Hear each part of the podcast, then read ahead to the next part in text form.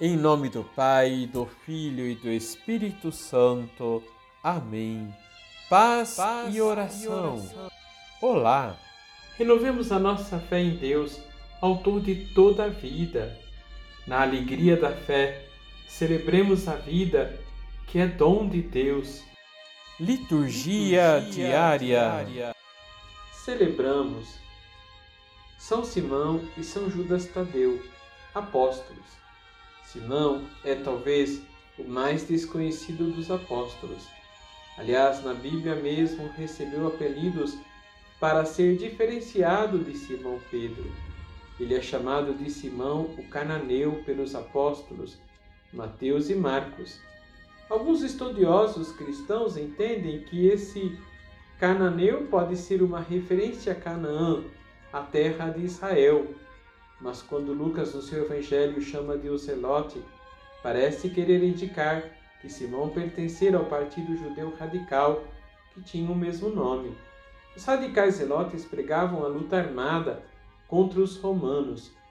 Judas, apóstolo que celebramos hoje, para não ser confundido com Judas Iscariotes, o apóstolo da perdição, o traidor de Jesus, foi chamado nos evangelhos de Judas Tadeu. O nome Judas vem de Judá, que significa festejado. Tadeu quer dizer peito aberto, destemido, magnânimo. Era natural de Caná da Galileia, na Palestina, filho de Alfeu, também chamado Cleófas, e de Maria Cleófas, ambos parentes de Jesus. O pai era irmão de São José, a mãe prima irmã de Maria Santíssima. Portanto, Judas era primo irmão de Jesus irmão de Tiago, chamado Menor, também discípulo de Jesus. Os escritos cristãos dessa época revelam mesmo esse parentesco, uma vez que Judas Tadeu seria um dos noivos do episódio que relata as bodas de Caná. Por isso Jesus, Maria e os apóstolos estariam lá. Na Bíblia, ele é citado pouco, mas de maneira importante. No Evangelho de Mateus, vemos que Judas foi escolhido por Jesus, enquanto nas Escrituras de João ele é narrado mais claramente. Na ceia, Judas Tadeu perguntou a Jesus: Mestre, por que razão deves manifestar-te a nós e não ao mundo?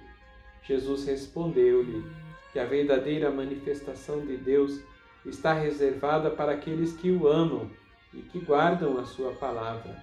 Também faz parte do Novo Testamento a pequena carta de São Judas, a qual traz os fundamentos para perseverar no amor de Jesus e adverte contra os falsos mestres. Vamos rezar? Senhor, escolhestes os apóstolos para continuar a vossa missão. Agora somos nós, animados pelos nossos bispos, chamados a evangelizar.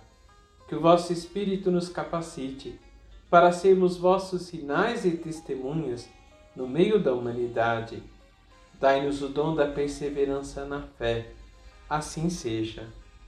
Abençoe-vos o Deus Todo-Poderoso, Pai, Filho e Espírito Santo. Amém.